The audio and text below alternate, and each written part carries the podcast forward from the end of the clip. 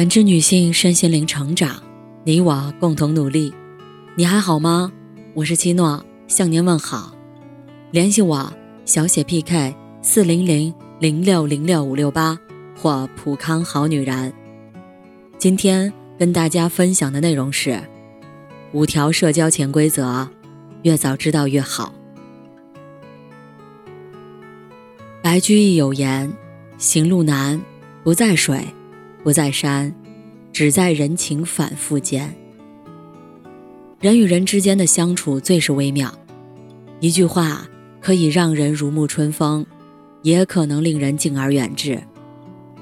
今天就来和大家说说五条社交潜规则，洞悉人际关系的真相。第一，不随意探究他人的隐私。每个人都会有不愿意被他人涉及的隐私和生活圈子，例如收入情况、身体状况、感情状况等。有分寸感的人不窥探他人隐私。不知道你有没有遇到过，家里不常走动的亲戚一开口就问：“买房了吗？买车了吗？”小区里交情很浅的邻居，一见面就问：“怎么还不结婚？怎么还不要小孩啊？”只能算是萍水之交的人，却总是在问：“在哪儿工作呀？工资多少钱一个月？”这就是典型的说话没有分寸感。打听别人秘密的人，一招人怨。有些事情，别人愿意讲，自然会主动讲出来。别人不愿意讲，最好不要傻傻问个不休。如果别人对你说了自己的隐私，那是信任你，不要告诉第三个人。不尊重别人的隐私，即便是再亲密的关系，最终都会分道扬镳。多专注自己，少窥探别人，真诚待人，注重分寸，关系才能长远。第二。开玩笑要适度，玩笑开得好，可以活跃气氛，营造一个轻松愉悦的交际氛围。但如果没有拿捏好分寸，则会适得其反，伤害感情。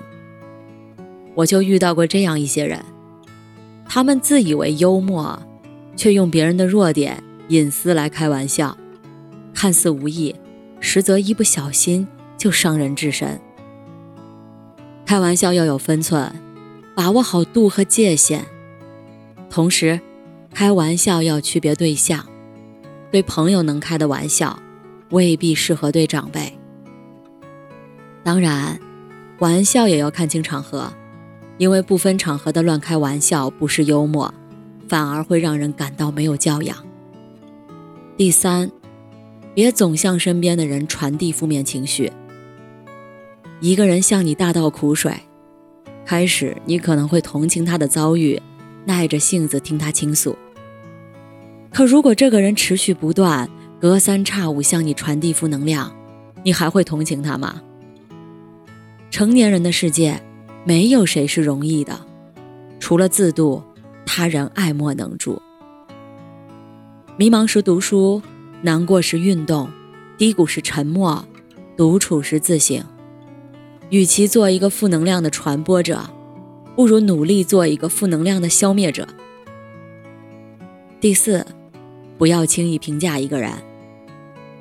看过这样一个故事：一头猪、一只绵羊和一头奶牛，被牧人关在同一个畜栏里。